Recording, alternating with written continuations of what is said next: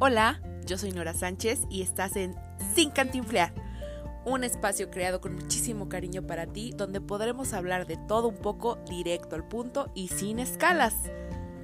Aquí estaremos invitando a expertos en todas las áreas, profesionistas, artistas, creativos, emprendedores y grandes empresarios que van a podernos guiar en el camino para cumplir nuestros sueños. No olvides que puedes seguirnos en todas nuestras redes sociales, compartirnos con tus amigos y escuchar un capítulo nuevo todos los jueves. Espero que juntos podamos crecer e inspirarnos. Disfruta de este episodio. Bienvenido y bienvenida.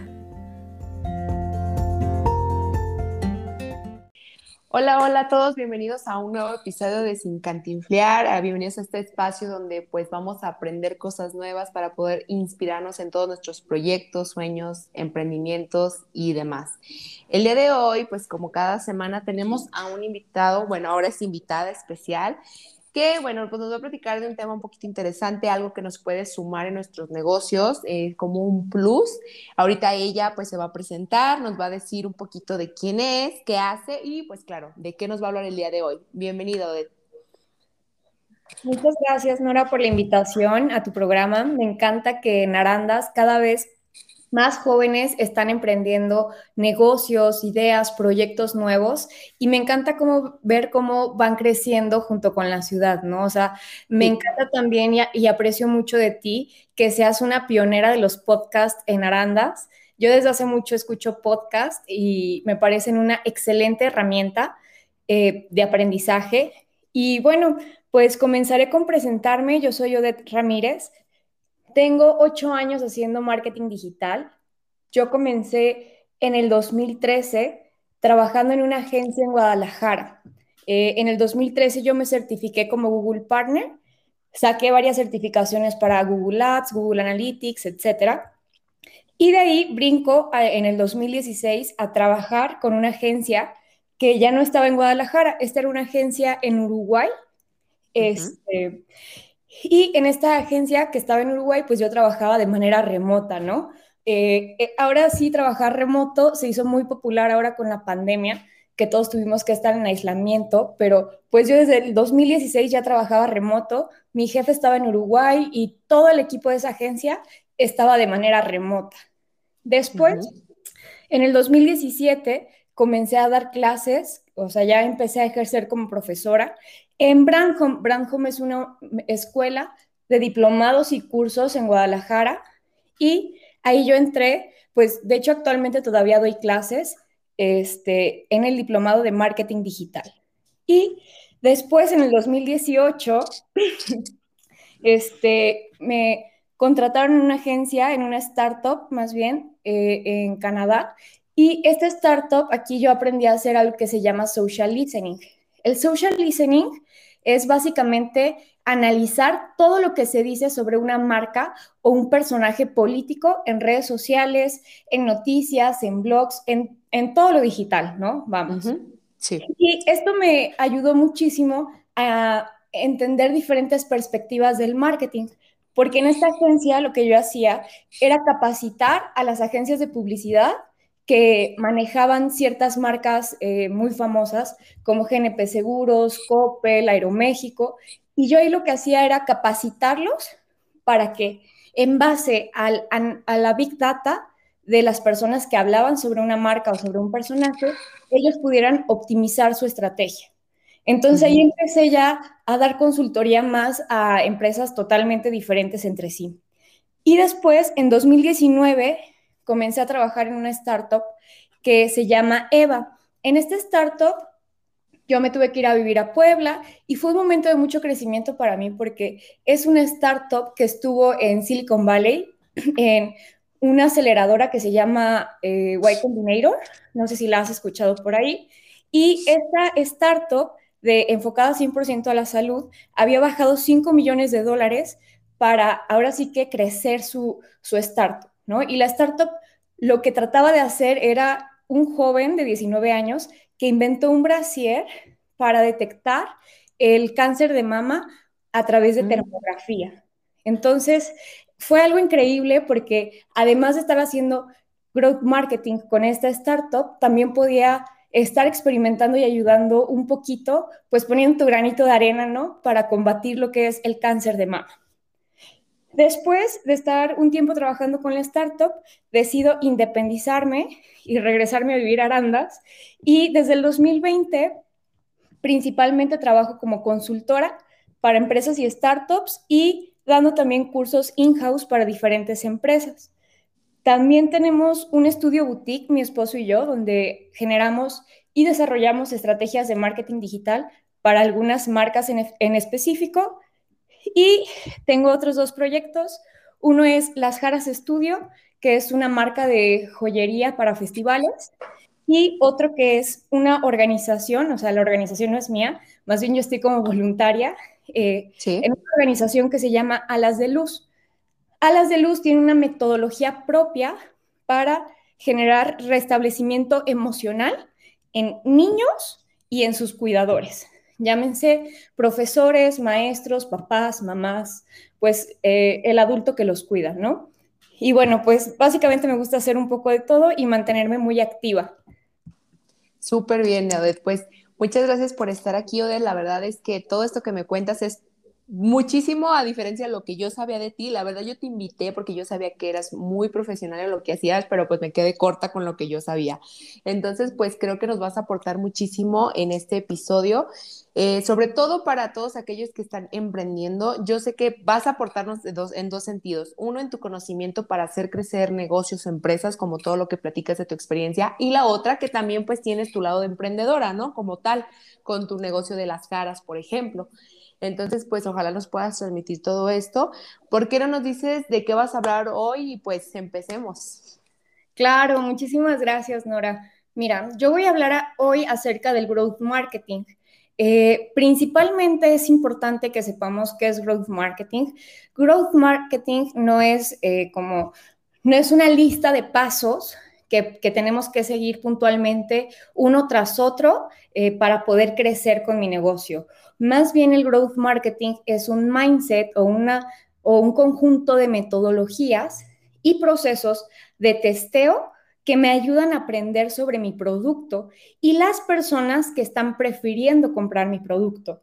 Es decir, eh, no es como que yo te vaya a decir cinco técnicas que a todos los negocios les van a servir, porque cada negocio es diferente y de lo que se trata no es de estar viendo allá afuera qué hace la otra marca para copiarle y creer que voy a crecer igual que la otra marca.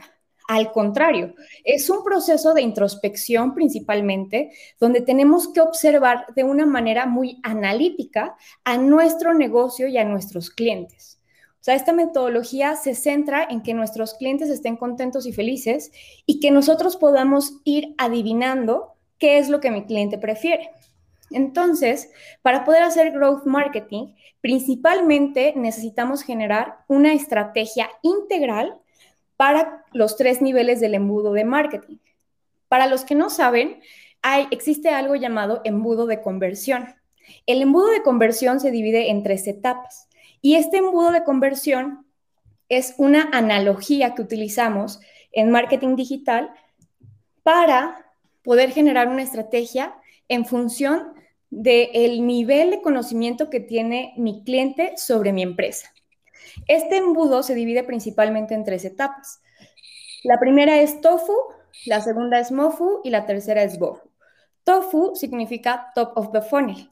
Y en esta etapa yo voy a generar estrategias con un único objetivo, generar reconocimiento de mi marca para llegar a nuevos clientes, a personas que aún no conocen ni mi producto ni mi empresa. Después, en la etapa 2, llamada MOFU, Middle of the Funnel, en esta segunda etapa nosotros vamos a enfocarnos a generar ventas. Es decir, los usuarios que ya pasaron por la etapa 1, por TOFU, que antes no conocían mi producto, pues ahora yo les quiero volver a hablar a ellos, que ahora ya conocen mi producto, para poder ofrecerles algo que les sea pues, relevante y que les ayude en sus vidas, que me lo puedan comprar. Y después, una vez que estos usuarios ya este, conectaron con mi marca, con mi producto y realizaron la compra, la tercera etapa llamada BOFU o Bottom of the Funnel, aquí nos vamos a enfocar en hacer recompra. ¿Qué quiere decir recompra? pues que todos los usuarios que ya, ya fueron mis clientes en algún momento regresen y vuelvan a comprar alguno de mis productos. ¿Por qué es importante dividir estos, estas tres etapas? Pues bueno, no sé si tú sabías, probablemente sí, que un, generar una venta a un cliente que ya me ha comprado antes me cuesta 50% menos que generar una venta a una persona nueva que no me conoce. Es decir, es más caro traer un cliente nuevo que seguirle vendiendo a un cliente que ya probó mi experiencia. Sí. Entonces, por eso que tenemos que generar estrategias enfocadas en cada una de estas etapas. Ahora, pasando ya al tema de cuáles serían algunos, algunas cinco estrategias o cinco ejemplos que yo les podría sugerir que comiencen a aplicar en sus negocios, que comiencen a probar cuál de estas estrategias funciona mejor, cuál no les funciona, es súper importante que no se crean todo lo que escuchan, o sea, que no se vayan a creer todo lo que yo digo, que siempre estén cuestionando, que siempre tengan esta mente analítica, que cuestionen todo y que todas las estrategias que ustedes vean en Internet o en el negocio de un lado que están funcionando, primero las prueben en su negocio y vayan viendo cuál les funciona mejor y cuál no. Descarten lo que no les funciona y mantengan lo que sí les funciona en el growth marketing todo el tiempo se tienen que estar generando procesos de testing o pruebas, por así decirlo, ¿no? Entonces, no sé si tienes alguna duda de esto que te acabo de comentar, Nora, o pasamos ya a los cinco hacks de marketing, de growth marketing más comúnmente utilizados. Sí, no, pues de mi parte no, no hay ninguna duda, creo que está quedando muy claro. Más bien, ahorita que nos des unos ejemplos, yo creo que tanto yo como todas las personas que nos escuchan vamos a tener un poquito más aterrizada la idea, ¿no? Claro, totalmente. Pues bueno, el primer punto que yo les quisiera recomendar que tienen que probar es el punto de hacer referidos o member get member, es muy comúnmente como lo llaman. Referidos hace referencia a que si un usuario ya te compró, este usuario vaya y recomienda a sus amigos tu empresa o tu producto a cambio de que tú le des alguna recompensa, ¿no? Por ejemplo, si nos vamos a una herramienta digital como Dropbox, pues Dropbox es una, una aplicación donde tú puedes subir a la nube carpetas de información y almacenarlas ahí. Entonces, cuando tú te registras en Dropbox, generalmente ya tienes un espacio límite, ¿no? 10 gigabytes en la nube. Pero si tú llegas a ese límite, puedes hacer dos cosas comprar una membresía anual de Dropbox para aumentar el espacio en tu nube o recomendar Dropbox a otros amigos y si estos amigos se suscriben y abren su cuenta en Dropbox, entonces Dropbox te va a premiar a ti dándote mayor espacio de, espacio de almacenamiento. Entonces, ¿cómo funciona? Pues es simplemente darle una recompensa al usuario para que te recomiende a sus amigos. Es mucho más fácil que una persona genere confianza en una marca cuando se la recomiendan de boca a boca u otra persona que ya lo probó, ¿no? Te sientes más confiado porque dices, oye, si a mi amigo le solucionó su problema y le está ayudando, pues probablemente a mí también.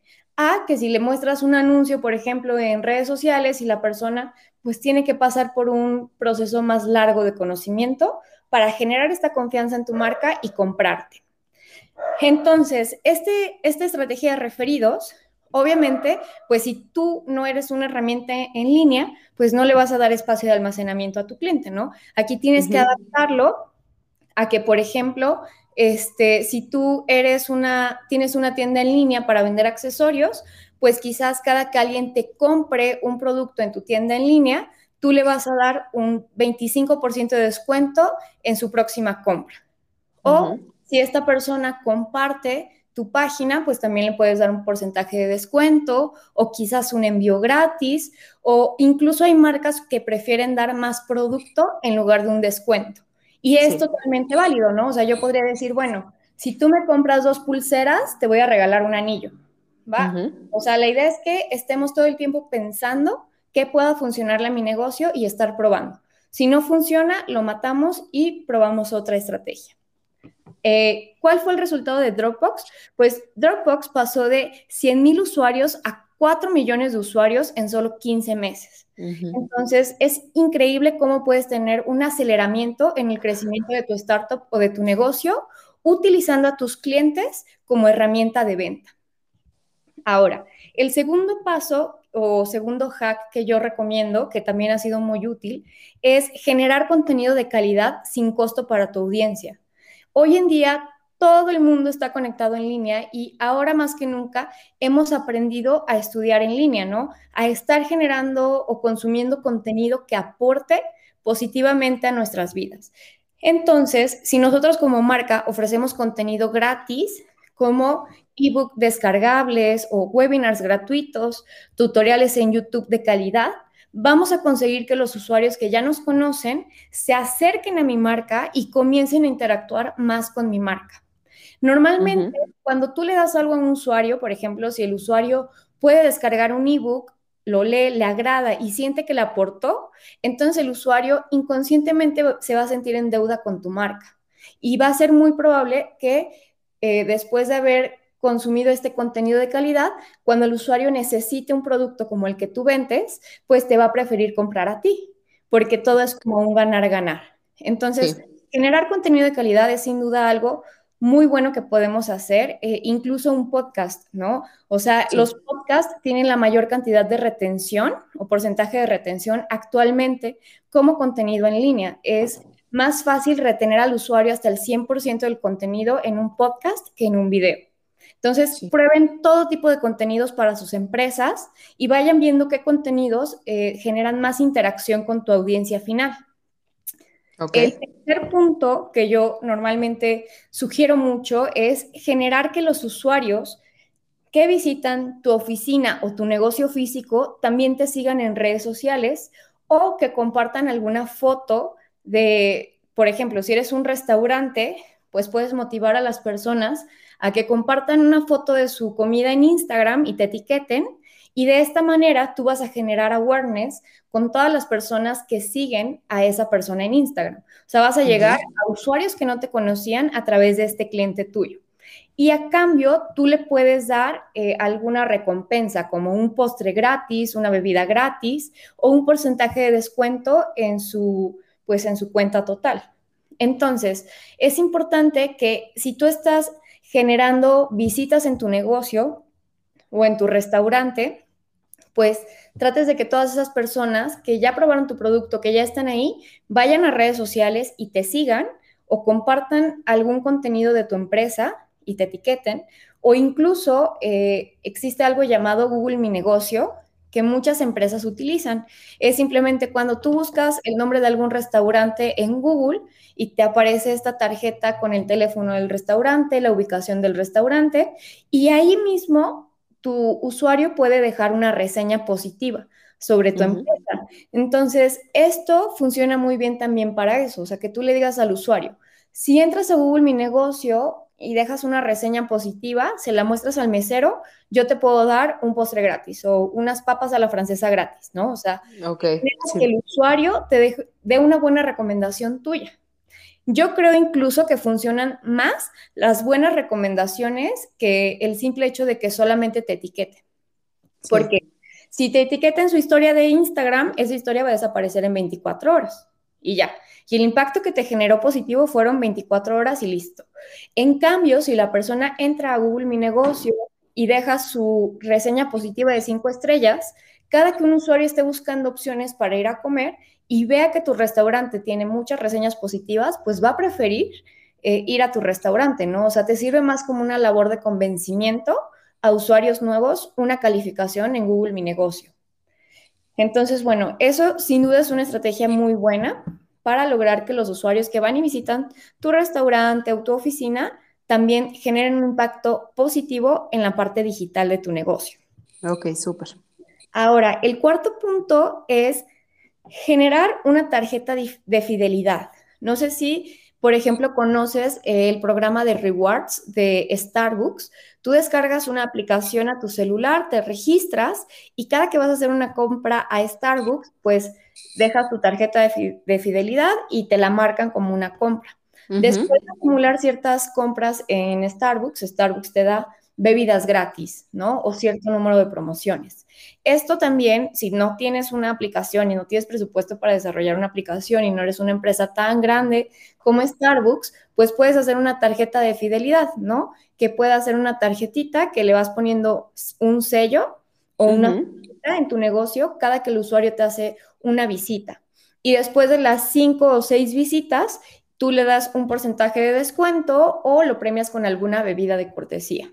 Entonces, ¿qué funciona? E, esto funciona muy bien igual para bares, restaurantes, etcétera, donde tú quieres que las personas regresen a comprarte. O sea, incluso si, por ejemplo, eres una tienda de decoración de interiores, pues también puedes estar dando esta tarjeta de fidelidad para que las personas que van y te hacen una compra se motiven a regresar y comprar contigo en lugar de ir al negocio de a un lado que hace o vende lo mismo que tú. Eh, y por último, tenemos la estrategia de influencers, pero ojo aquí, porque eh, mucha gente hace eh, colaboraciones con influencers y no funcionan muy bien o no entienden al final qué influencer de todos los que han probado les está generando más ventas. Cuando tú haces una estrategia de influencers, es muy importante que puedas traquear eh, las ventas que este influencer te dejó. ¿No? Normalmente, como puedes traquear esto es a través de un código de descuento. O sea, que generes un código de descuento exclusivo para cada influencer, que el influencer comparta tu producto y que diga, ok, si mencionan mi código, que es fulanito de tal, les van a hacer un porcentaje adicional en su compra. Entonces ya cuando alguien llega y compra este, tu, este, tu producto, pues da el, el, código de descuento y ahí tú vas ir viendo, puedes ir registrando en un Excel cuántos, cuántas ventas te ha generado cada código. Al final de la estrategia con influencers, tú tienes que analizar qué influencer te generó mayor cantidad de ventas. Y de esta manera puedes descartar a los influencers que no generaron ventas y quedarte con los influencers o los influencers que, que sí te generaron ventas. Evidentemente acá también muchos de los peros que vemos de trabajar con influencers es que cuando trabajamos o buscamos trabajar con un influencer que tiene millones de seguidores, pues muchas veces es muy costoso poder pagarle al influencer para que publique tu marca. Entonces, yo acá recomiendo que pueden trabajar con, con microinfluencers o influencers locales que no tengan tantos seguidores, pero que bien también pueden tener su nicho. Y al final, quizás tú puedes sugerirle un intercambio de producto a cambio de, de que este influencer te mencione en sus redes sociales. O más interesante, podrías ofrecerle un porcentaje de ganancia por cada venta que se realice con su código de descuento. Y de esta manera, pues volvemos al ganar-ganar, ¿no? El influencer, mientras más esté compartiendo tu marca, evidentemente más va a vender y más va a ganar, porque además de que está recibiendo producto de tu marca, también le estás dando un porcentaje de ganancia por cada venta con su código. Entonces, todas estas reglas y estos cinco, cinco estrategias que son muy comúnmente utilizadas, probablemente ya las conocían, pero muy pocas veces nos, tomamos, nos damos a la tarea de realmente adaptarlas a nuestro negocio y comenzar a probar cuál sí funciona, cuál me funciona más, cuál me funciona menos. Y eso es lo importante de tener un pensamiento de growth marketing, que es poner a prueba todo lo que vamos haciendo de estrategia de marketing digital y revisar qué nos está funcionando mejor y eso seguirlo utilizando o buscar potencializarlo para que nos siga generando un mayor crecimiento. Súper, oye, pues todo esto está súper interesante y como tú dices, son cosas que a lo mejor ya hemos visto, ya hemos este, aplicado quizás sin darnos cuenta, pero sin una estrategia como tal. Por ejemplo, ahorita que estabas mencionando varias de estas cosas, a mí me sonaron aquí, por, a, lo mejor en lo local, que muchas, este, muchos negocios empiezan como a aplicarlas, no sé, por ejemplo, ah, cuando hablabas de generar contenido de calidad para tus clientes, yo veía, por ejemplo, una marca que estaba regalando fondos de pantalla para tu celular. Claro. Y los, y, los publicaba en sus historias y te decía, mira, aquí te dejo unos, este, unos fondos, ¿no? Y todo el mundo los podía pues descargar con una captura. Y al rato estaba el montón de historias de la gente etiquetando, estrenando fondo, estrenando fondo de tal página. Entonces se me hizo chistoso porque dije, bueno, es algo tan simple y común como un fondo de pantalla, pero está bonito, es atractivo y la gente lo descargó y todo el mundo mencionó la página y ahí vamos todos a seguir a la página para estar sacando los fondos que publica. Entonces, se me hace chido porque esta parte yo no la conocía como a tal, como una estrategia, pero yo empecé a verlo poco a poco y ahorita te digo, esa por ejemplo de las tarjetitas, yo lo llegué a ver en los spa. Vas al spa y cada que te haces el retoque de uñas o lo que sea, te, te sellan y el quinto, la quinta compra, bueno, el quinto retoque te regalan el gelish o cosas así. Entonces, te traemos ahí nuestra tarjetita y pues son buenas estrategias y te agradezco que las compartas con nosotros, Odette porque como te digo, todos lo hemos visto, pero no lo conocemos a fondo ni sabemos cómo aplicarlo y creo que es, muchas de estas cosas, o sea, las cinco cosas que mencionas son súper válidas y súper buenas para aplicarlas en cualquier tipo de negocio, ya sea un giro del que sea y a cualquier nivel, ¿no? Local o ya nacional, internacional, ¿no? y este, perdón. No, que sí, este totalmente, estoy de acuerdo. Sí, nada más, yo quisiera, antes de cerrar, me gustaría preguntarte, por ejemplo, ya yéndonos al punto de los influencers, que a lo mejor de los cinco que nos expones, es la que a lo mejor no todos los negocios tienen como ese alcance.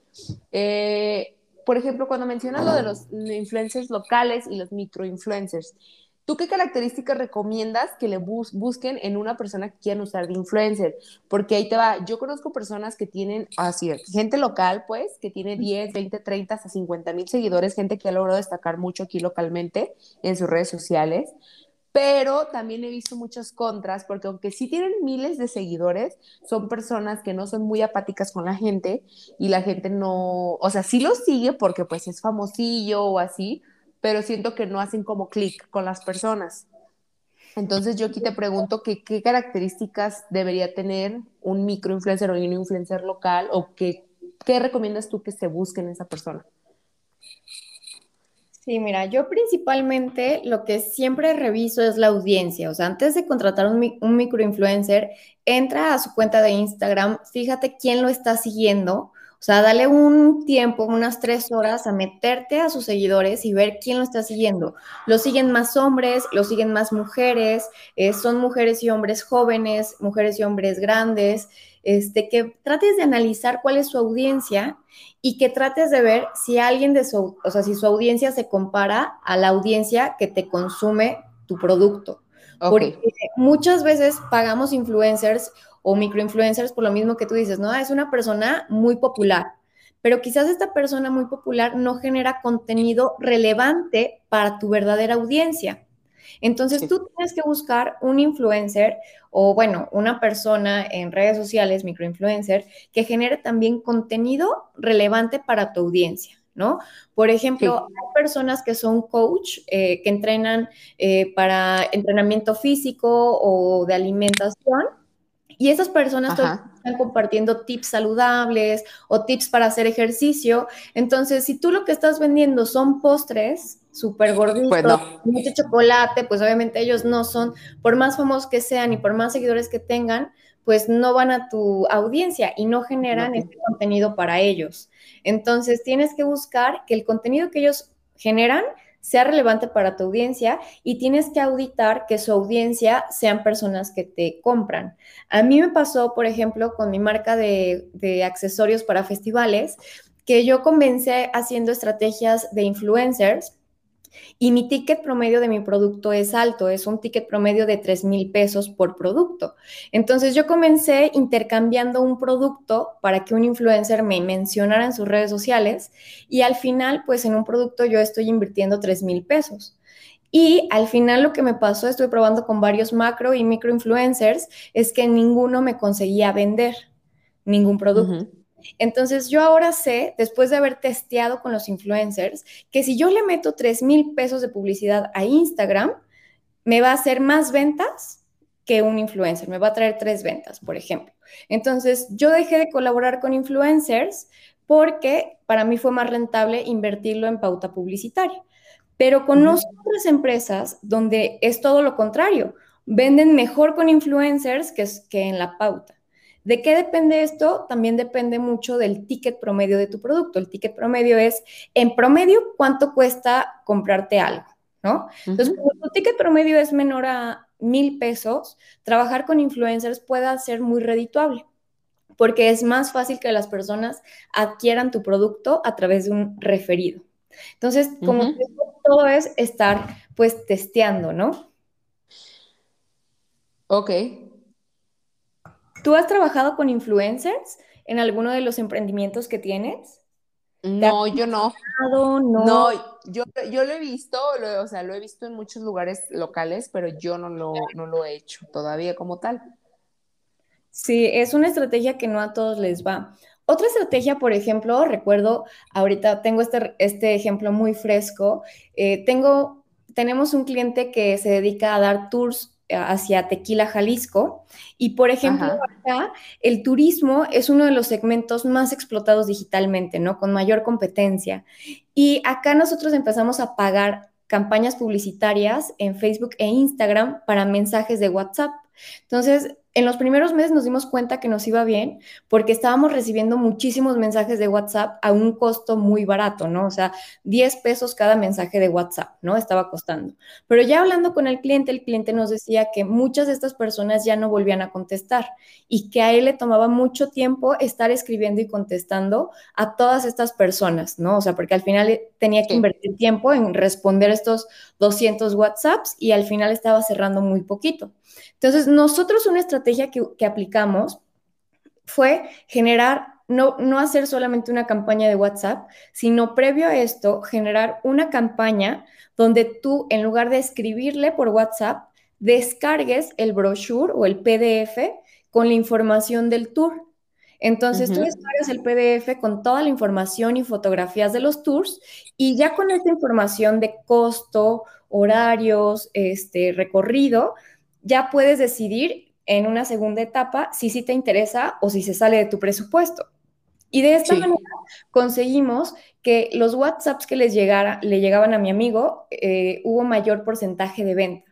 O sea, estaba recibiendo cinco WhatsApps y de esos cinco WhatsApps, tres los estaba cerrando. Entonces, le ahorramos el tiempo a él en, en este proceso y conseguimos disminuir el costo por venta o sea, solamente implementando este punto medio en las campañas. Entonces, al final hay que ponernos súper creativos y pensar qué estrategia puede facilitarme eh, el trabajo y qué estrategia me va a funcionar mejor, ¿no? A largo plazo. Súper bien. Oye, pues no, la verdad es que no, no cabe duda que todos los negocios son diferentes, las incluso todo el contexto, el, lugar donde se desarrollan los clientes y demás. Entonces, pues es un mar de información, yo creo, y como tú dices, de cosas específicas para cada, cada negocio. Entonces, pues me gustaría que nos compartas tus, con, tu contacto de, por si las personas quieren acercarse a ti, a pues solicitar tus servicios, pues sepan cómo encontrarte. Claro, este, yo estoy en, en redes sociales, estoy en Facebook como Odette RJ, este, así tal cual, o Odette Ramírez. Y eh, pues mi teléfono celular también se los dejo, es 348-105-3945. Si alguien tiene alguna duda acerca de marketing digital, es libre de escribirme por mis redes sociales o escribirme por mi WhatsApp. Yo siempre me doy el tiempo de responder las dudas acerca de marketing digital. En verdad me encanta compartir lo que sé con los demás porque sé que el marketing digital puede parecer muy complejo cuando comenzamos a utilizarlo, pero también tengo la certeza, porque lo he vivido, de que cualquier persona puede hacer marketing digital y el marketing digital cuando se hace constantemente, o sea, todos los días, porque es algo de constancia, realmente puede generarte un gran valor agregado a tu, empresa. Entonces, cualquier duda me pueden escribir por Facebook, este, me encuentran como Odette RJ y en Instagram y LinkedIn estoy como un calmi Odette, eh, un calmi como no me llames en inglés y Odette, O-D-E-T-T y e al final. Muy bien, pues muchísimas gracias Odette por estar aquí con nosotros, enseñarnos, transmitirnos todo tu conocimiento. La verdad, yo creo que todos aprendimos algo nuevo o muchas cosas nuevas el día de hoy. Te agradezco haberte dado este tiempo y pues espero que les haya gustado a todos el podcast. No sé si quieres agregar algo más.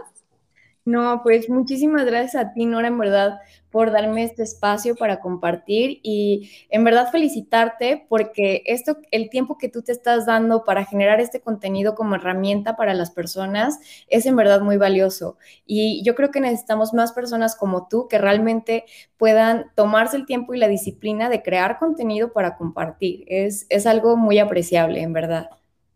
No, pues muchísimas gracias. Y pues gracias a todos los que nos escuchan en un nuevo episodio de Sin Cantinflear. No se olviden de compartirlo para llegar a todas las personas que necesitan escuchar esto y aprender lo que Odette nos compartió el día de hoy. Y pues nos vemos la próxima semana. Gracias. Hasta luego, gracias.